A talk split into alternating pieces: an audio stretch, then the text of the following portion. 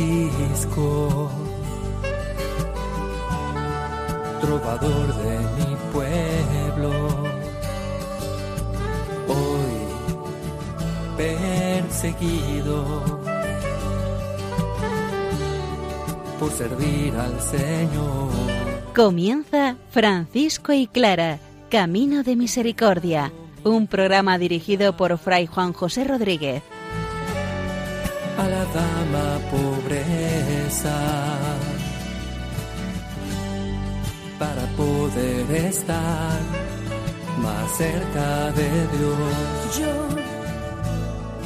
Clara.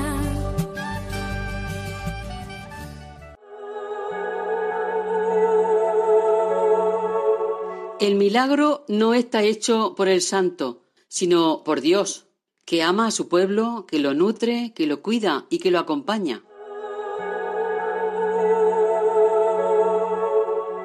Un saludo fraterno de paz y bien, hermanos. Francisco de Asís pone la realidad de la enfermedad y del pecado del hombre en la presencia del Señor, para que sea Él el médico de cuerpos y de almas, el que cambie la realidad humana, tanto en el plano de la naturaleza como en el plano espiritual. La cuestión es ponerse delante del Señor, reconociendo nuestra pobreza y nuestra necesidad.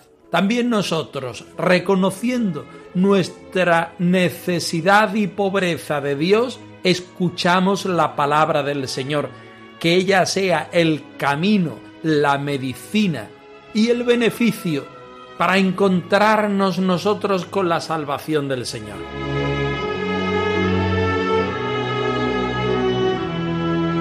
Del Evangelio según San Mateo. Al desembarcar, vio Jesús una multitud. Se compadeció de ella y curó a los enfermos. Como se hizo tarde, se acercaron los discípulos a decirle, Estamos en despoblado y es muy tarde. Despide a la multitud para que vaya a las aldeas y se compren comida. Mandó a la gente que se recostaran en la hierba y tomando los cinco panes y los dos peces, alzando la mirada al cielo, pronunció la bendición, partió los panes y se los dio a los discípulos. Los discípulos se los dieron a la gente. Comieron todos y se saciaron y recogieron doce cestos llenos de sobras.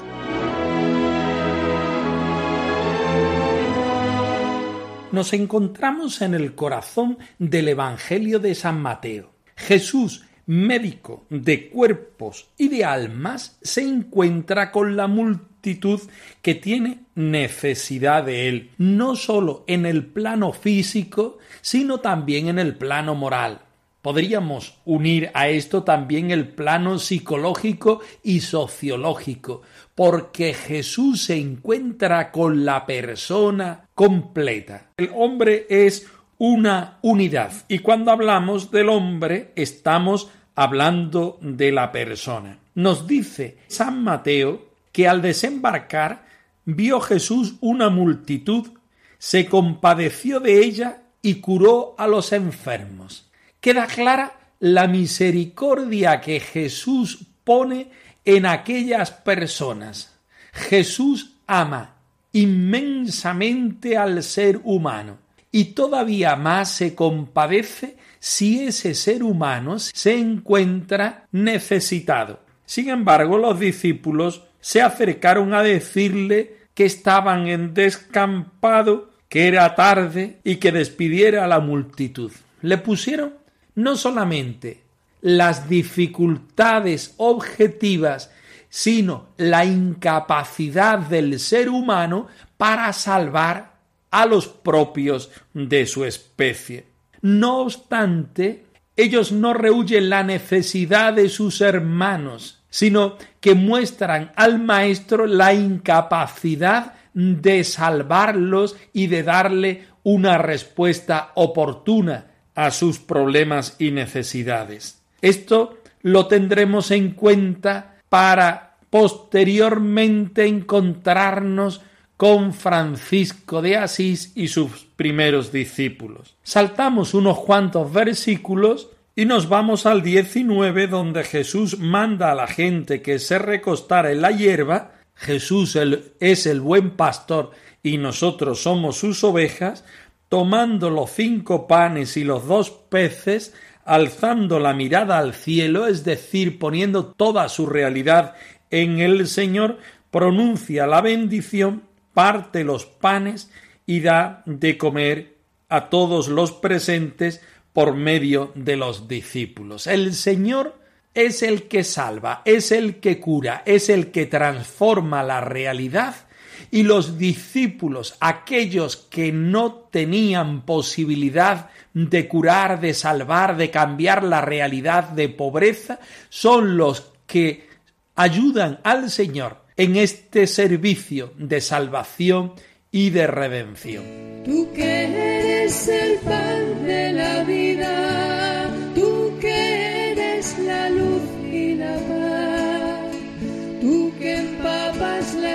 tierra cuando llueves el cielo, dime cómo ser pan. Tú que haces de mí tu reflejo, tú que abrazas mi debilidad, tú que sacias mi hambre cuando vuelvo de lejos, dime cómo ser pan.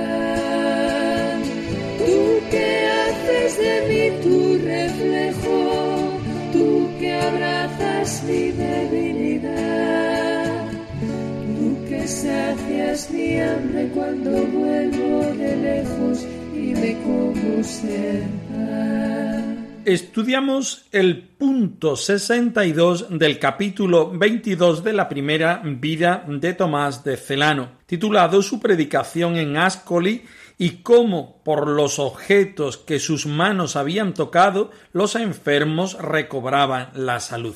Vámonos a esta pequeña ciudad italiana, pongámonos a la escucha de esta descripción generosa que nos hace nuestro biógrafo para desentrañar el mensaje que hay dentro de estas palabras. Danos hoy el pan de cada día, porque mañana es pronto todavía.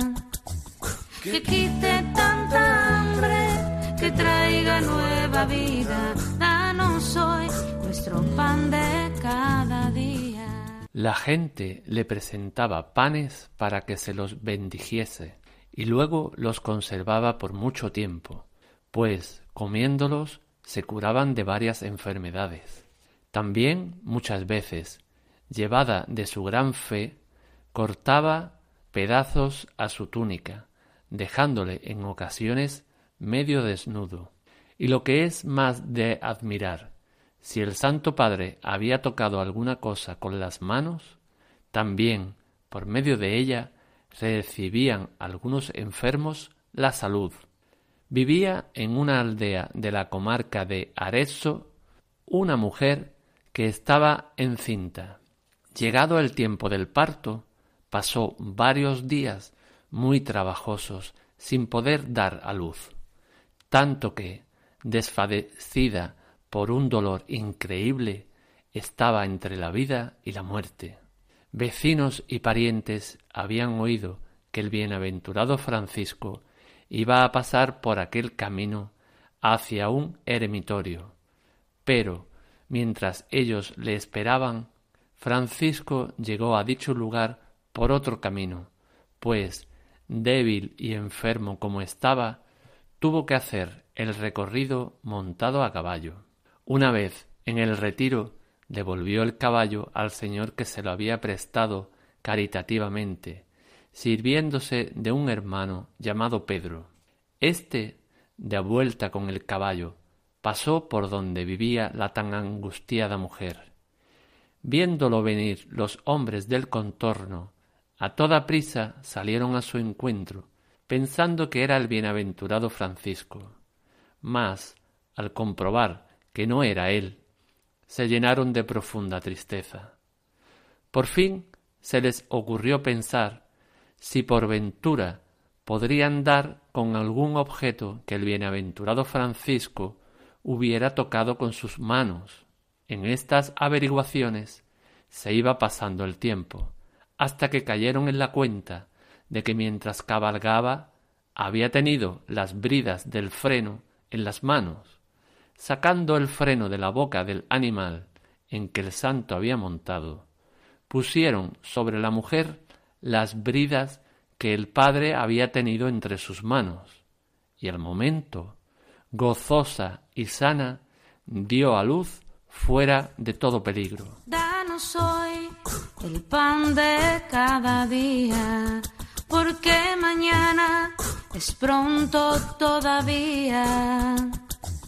Que quite tanta hambre, que traiga nueva vida. Danos hoy nuestro pan de cada día. Precioso el punto 62 de la primera vida de Tomás de Celano, donde el biógrafo oficial nos presenta un San Francisco entregado totalmente a la pastoral, al cuidado de los enfermos y a la atención de los más débiles. Debemos tener mucho cuidado de no encontrar la imagen de un hombre que cambia la realidad que es milagrero y que centra sobre sí mismo la posibilidad de hacer milagros. San Francisco es el enviado de Dios. El importante siempre es el Señor, no quien hace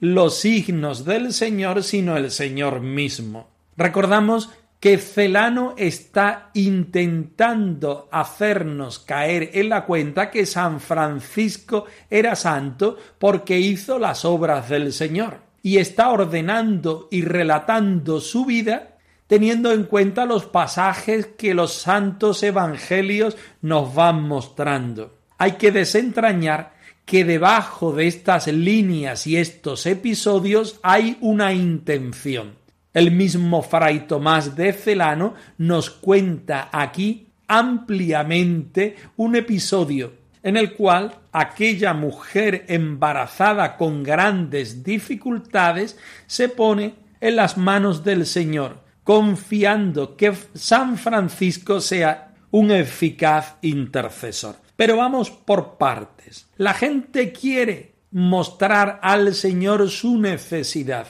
Sabe que San Francisco es santo, por tanto, intercesor entre Dios y ellos. Y si no se encuentran directamente con el Señor, pretenden encontrarse con su intercesor. Y si esto no es posible, al menos con las huellas que este intercesor del Señor va dejando por el camino.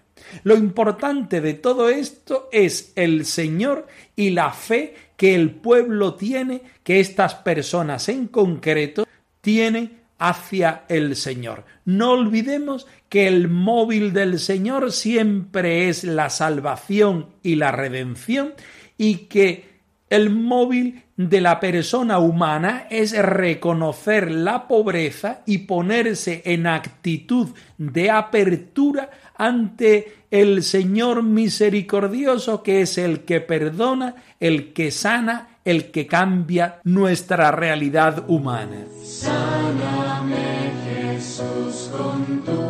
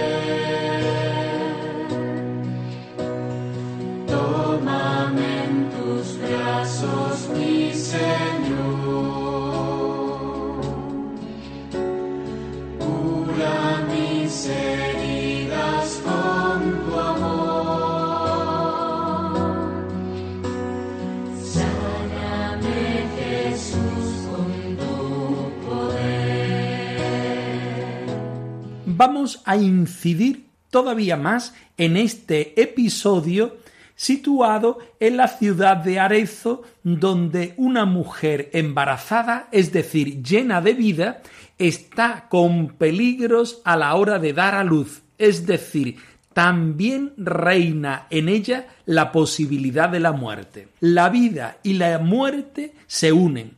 También San Francisco, el hombre de Dios, se nos presenta débil, enfermo y pobre. Tanto es así que tiene que cambiar el itinerario de su actividad pastoral. Y tanto es así que tiene que montar en caballo, algo que él reprueba a los hermanos en la mismísima regla. El episodio y la descripción se llena, por tanto, de vida y de muerte, de presencia del Señor y de necesidad del mismo. Esta mujer corre un grave peligro. Ella tiene fe en que Dios pueda salvarle de la muerte y hacerle y hacer propicio el nacimiento de su hijo y salvar su propia vida. Los que están al lado de ella van de una parte a otra buscando la salvación y poniendo la fe en el Señor y en su intercesor, que es San Francisco de Asís. Si el intercesor no está presente, al menos las huellas del intercesor nos pueden llevar a encontrarnos con el rostro del Dios vivo y viviente. Lo importante aquí no es el intercesor, es decir, San Francisco ya coronado por sus vecinos como un santo, sino es la fe que nosotros ponemos en el Señor, la necesidad que ponemos ante el Señor, tomando el camino que el santo ha tomado para encontrarse con Dios mismo. Aquellos hombres necesitaban de Dios y esperaron en el Señor, como nosotros debemos ponernos en la actitud de espera en el Señor. Esta descripción preciosa y larga de Tomás de Celano nos pone a nosotros también en una posibilidad y necesidad de respuesta al Señor en nuestro momento y en nuestro día. Debemos responder al Señor activamente. Nuestra necesidad de vida es tal y nuestra fe en el Señor debe ser tal que esperando su protección, su bendición, encontremos nosotros el signo por el cual nuestra muerte se convierta en vida, nuestra incapacidad personal se convierta en posibilidad hacia los demás. Los discípulos del Evangelio de San Mateo no podían hacer el milagro de la multiplicación de los panes, pero sugirieron al Señor un signo, un camino, unas posibilidades que evidentemente el Señor tomó y multiplicó. Y también el Señor volvió a contar con ellos para que el milagro se llevara a efecto. En nuestra experiencia de Dios nosotros presentamos nuestra necesidad y nos ponemos en camino de la salvación que solamente da el Señor, pero cuando el hombre tiene fe y se pone en camino para que ésta llegue a hacerse realidad.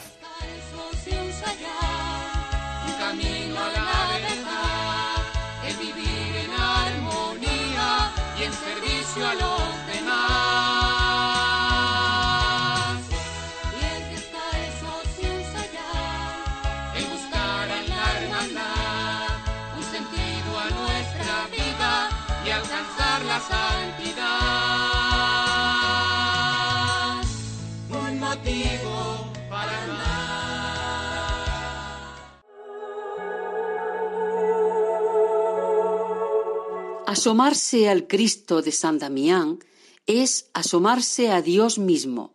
Su amor aficiona, su contemplación nutre, su benignidad llena, su suavidad colma, su recuerdo ilumina suavemente. En este momento nos ponemos frente al Cristo de San Damián de manos de Clara de Asís. Ella nos explica cómo es este Cristo crucificado, resucitado y nos pone en posibilidad de encuentro con Él. Escuchemos el texto. Fijos los ojos en Jesús, quiero vivir con la mirada puesta en Él. Quiero buscar la paz que nos devuelva la humanidad, que nos cure las heridas sin cerrar. El icono de Cristo resucitado, una pintura de estilo románico bizantino del siglo XII, que presidía la iglesia de nuestro monasterio de San Damián, me ayudaba a descubrir la proximidad de Dios. Me gustaba sentarme ante la imagen y dejarme iluminar por la luz del resucitado, y cuanto más miraba, más me sentía envuelta por la ternura de su mirada. Su mirada besaba mi corazón. En los personajes del icono, en los colores y los símbolos, iba recorriendo el Evangelio. Y en la contemplación aprendía cómo debía seguir a Jesús, llevando la cruz de cada día y permanecer a su lado. Todo esto me llenaba de alegría, ya que experimentaba que Jesús está siempre con nosotros y nos regala su espíritu de vida. Orar ante el icono del resucitado me hacía descubrir que Jesús me amaba y que mi vida transcurría en él. Esta experiencia me impresionaba y un día se la conté por carta a mi amiga Inés, diciéndole Tú, siguiendo sus huellas, principalmente las de la humildad y la pobreza, puedes llevarlo espiritualmente siempre. De este modo contienes en ti a quien te contiene a ti y a los seres todos. Tú también, si quieres, puedes abrirte a su amor que invita y nutrirte espiritualmente siguiendo y contemplando a Jesús.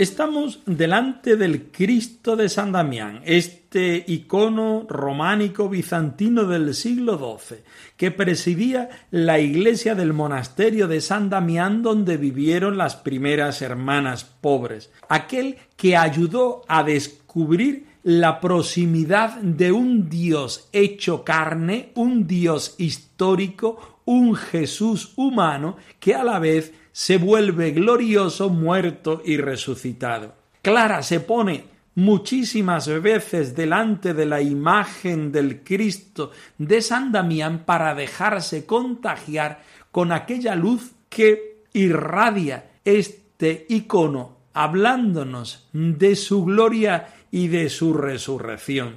Cuanto más lo miraba, igual que podemos hacer nosotros, más se sentía envuelta en la ternura de su mirada, de su salvación, de su protección. La mirada del Cristo de San Damián besaba el corazón de Clara y en la actualidad besa nuestro corazón.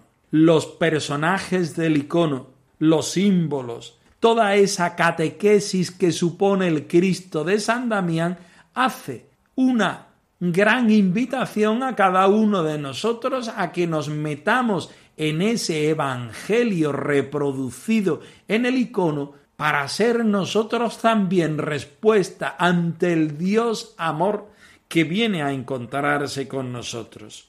Orar ante el icono del crucificado resucitado hizo descubrir a Clara el rostro y la vida de Jesús. Y también para nosotros hoy es invitación a la misma experiencia. Así lo sintió y lo vivió Clara, y así lo enseñó a las primeras hermanas, particularmente a Inés, cuando le dice tú, siguiendo sus huellas, principalmente las de la humildad y la pobreza, puedes llevarlo espiritualmente siempre.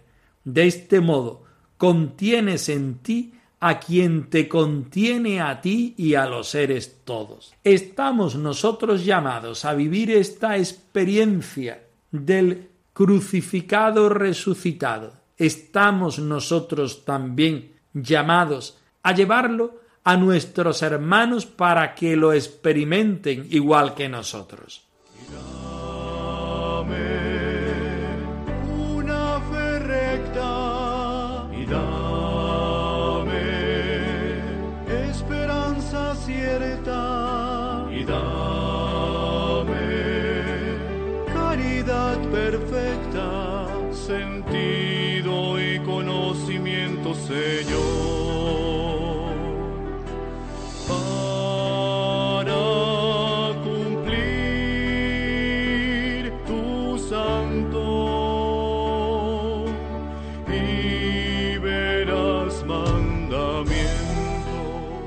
Francisco y Clara arroba radiomaria.es. Os dejamos la dirección de nuestro correo electrónico por si queréis poneros en contacto con nosotros en algún momento. Nosotros nos despedimos, no sin antes ofreceros la bendición del Señor resucitado al más puro estilo franciscano. Que el Señor os conceda la paz y el bien, hermanos